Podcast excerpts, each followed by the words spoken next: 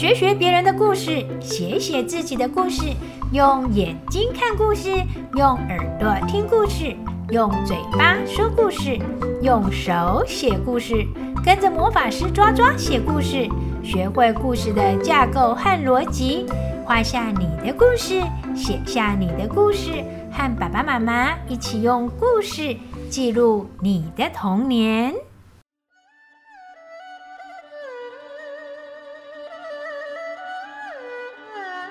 抓抓，新年快乐！今天我们要写什么样的故事呢？新年快乐啊，喵喵！记得上次我们教小魔法师写过跟老鼠有关的故事吗？我记得啊，隐士和老鼠。那你还记得隐士和老鼠的故事是用什么创作方法来写的吗？记得啊，循环式的故事创作方式。隐士把老鼠变来变去。最后又把老鼠变回老鼠，就像绕着操场跑一样，起点和终点都在同一个地方。很好，那你有没有发现老鼠嫁女儿的故事创作的方法也和影视和老鼠很像呢？有，老鼠先找到最厉害的太阳，可是太阳觉得云比太阳厉害，老鼠就去找云。可是云又觉得风比云厉害，老鼠就去找风。可是风觉得墙壁比风厉害，老鼠就去找墙。可是墙觉得小老鼠比墙厉害，绕了一大圈，到最后老鼠爸爸还是把女儿嫁给小老鼠。很好，所以如果我们想写一个老鼠嫁女儿的故事。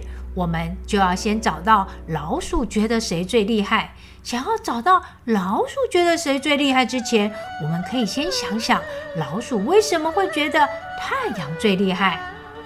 嗯，可能是因为老鼠住在黑黑的洞里，所以老鼠就会觉得亮亮的太阳很厉害。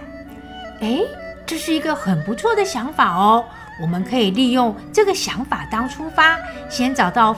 会发亮的东西，说说看，哪些东西会发亮？灯泡、蜡烛、手电筒、萤火虫、手机、荧光棒、灯笼、火。哇，会发亮的东西真的很多。那你选一种，我们来创作看看。要记得哦，后面的要比前面的厉害。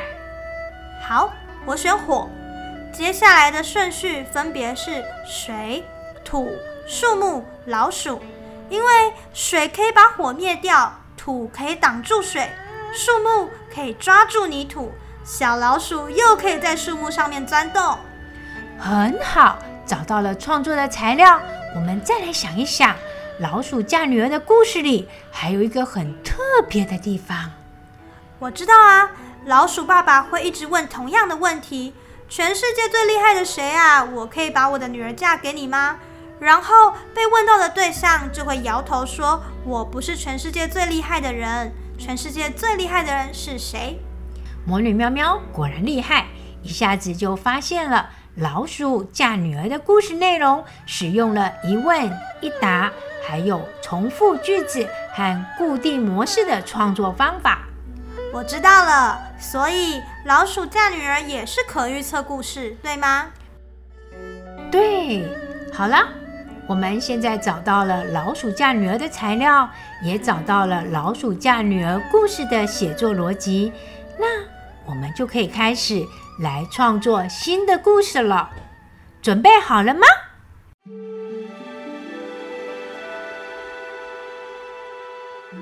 老鼠爸爸有一个漂亮的女儿，女儿长大了。老鼠爸爸心里想：我的女儿这么漂亮，要嫁给谁好呢？老鼠妈妈说：“当然要嫁给全世界最厉害的人呢。”老鼠爸爸听了觉得很有道理，决定出门去找全世界最厉害的人。老鼠爸爸走啊走。看到火在空地上放光芒，觉得火一定是全世界最厉害的人。于是他对火说：“全世界最厉害的火啊，我可以把我的女儿嫁给你吗？”火听了，急着摇摇头：“我不是全世界最厉害的人。”这个时候，水冲了过来，火指着水对老鼠爸爸说：“水才是全世界最厉害的！你看，水一来就把我的火都浇熄了。”老鼠爸爸觉得很有道理，就开心地对水说：“全世界最厉害的水啊，我可以把我的女儿嫁给你吗？”水听了，急着摇摇头：“我不是全世界最厉害的人。”这个时候，一包土挡在水的前面，水指着土对老鼠爸爸说：“土才是全世界最厉害的，你看。”土挡在我前面，我就过不去了。老鼠爸爸觉得很有道理，就开心地对土说：“全世界最厉害的土啊，我可以把我的女儿嫁给你吗？”土听了，急着摇摇头：“我不是全世界最厉害的人。”这个时候，土看到一棵树，土指着树对老鼠爸爸说。树才是全世界最厉害的。你看，树可以把我抓得紧紧的，让我不能动。